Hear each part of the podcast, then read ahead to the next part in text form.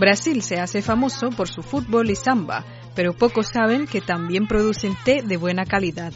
De eso hay que remontar al siglo XIX y contar una anécdota interesante entre el pueblo chino y el brasileño. El presidente chino Xi Jinping pronunció un discurso en el Congreso de Brasil durante su gira por América Latina en julio de 2014 en que recordó esta historia. A pesar de la distancia entre China y Brasil, el inmenso Pacífico no ha impedido el intercambio y la amistad entre los dos pueblos. Hace 200 años, los campesinos de té chinos por primera vez travesaron el infinito océano para cultivar el té y difundir esta técnica en Brasil. En la Expo Universal celebrada en Viena en 1873, el té producido en Brasil recibió un amplio aplauso. La confraternidad sincera que formaron los dos pueblos es parecida a la labor de los campesinos chinos que sembra la esperanza, cosecha la alegría y nos hace gozar de la amistad. Sin embargo, en la actualidad, el intercambio en los dos países ha pasado del té a los sectores más estratégicos. Durante la visita del mandatario asiático, China y Brasil firmaron un acuerdo con un valor superior a 2.500 millones de dólares de la compra de aviones y un memorándum sobre la cooperación de construcción de una vía ferroviaria que conectaba el Pacífico y Atlántico. Entre otros, las dos naciones también firmaron varios convenios en el sector tecnológico, incluidos el acuerdo entre Huawei y el Ministerio de Tecnología e Innovación de Brasil y el entre Alibaba y Correos de Brasil. La pradera Pampas, el tango y el vino son las primeras cosas que se le ocurren a un chino si le hablan de Argentina. Fuera de la agenda apretada de trabajo, el presidente chino también visitó una típica estancia del país austral y pasó allí el día más agradable de su gira. La estancia de República que visitó Xi Jinping, fundada en los mediados del siglo XVII, comprendía más de 4.000 hectáreas y cría miles de ganados. En aquella ocasión, el mandatario chino tuvo una oportunidad de acercarse al pueblo argentino y la agricultura y ganadería de Argentina.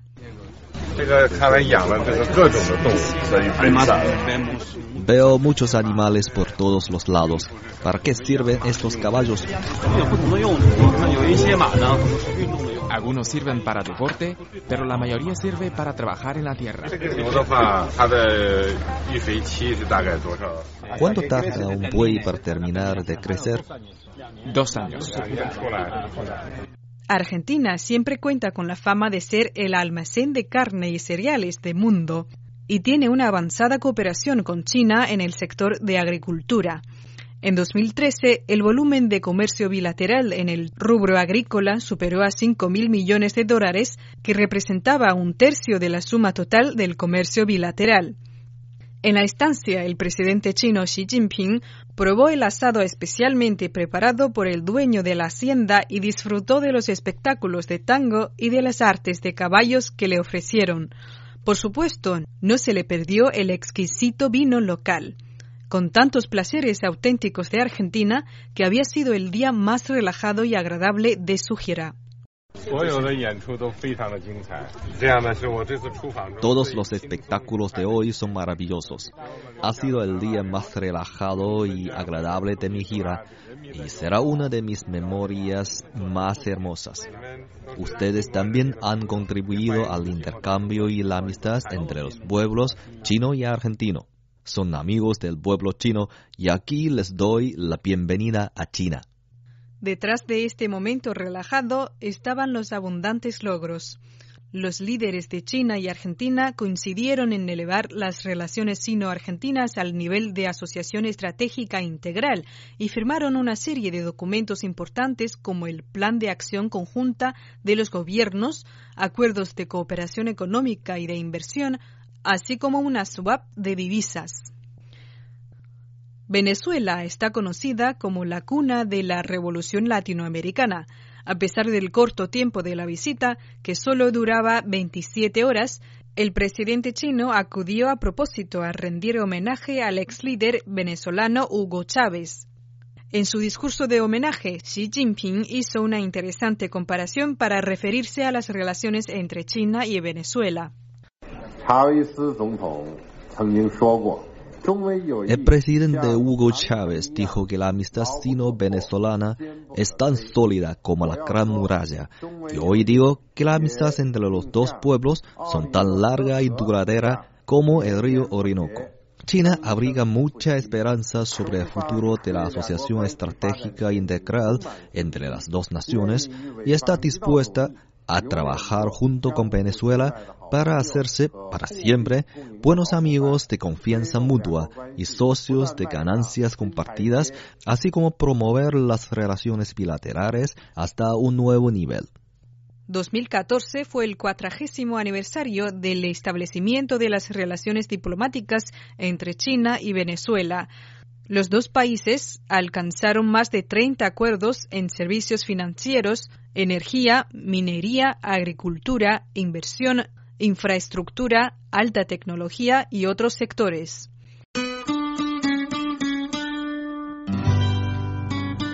Cuba, perla en el Caribe, fue la última parada de la gira latinoamericana del presidente chino. La isla fue el primer país del hemisferio occidental que estableció relaciones diplomáticas con China y hoy en día, con medio siglo transcurrido, la amistad entre las dos naciones ya se ha convertido en ejemplo de la cooperación entre los países en vías de desarrollo. Este es el presidente de China. Está saludando a todos. Buenas tardes todos. Durante su estancia, la imagen de Xi Jinping le llamó mucha atención al pueblo cubano porque se presentó en la plaza central de Santiago, segunda ciudad de la isla, vestido de una típica camisa cubana guayabela. Santiago fue donde estallaron la revolución e independencia cubana, Así que el líder del país caribeño, Raúl Castro, no le dejaba de contar con mucha emoción a su homólogo chino su memoria de la lucha revolucionaria. me pongo a calcular y es verdad que estoy viejo. El momento inolvidable no solamente ocurrió en Santiago, sino también la capital de Cuba, La Habana, donde el mandatario chino fue otorgado con la medalla José Martí. Cuando Raúl Castro le concedió a Xi Jinping esta condecoración, le dio un fuerte abrazo.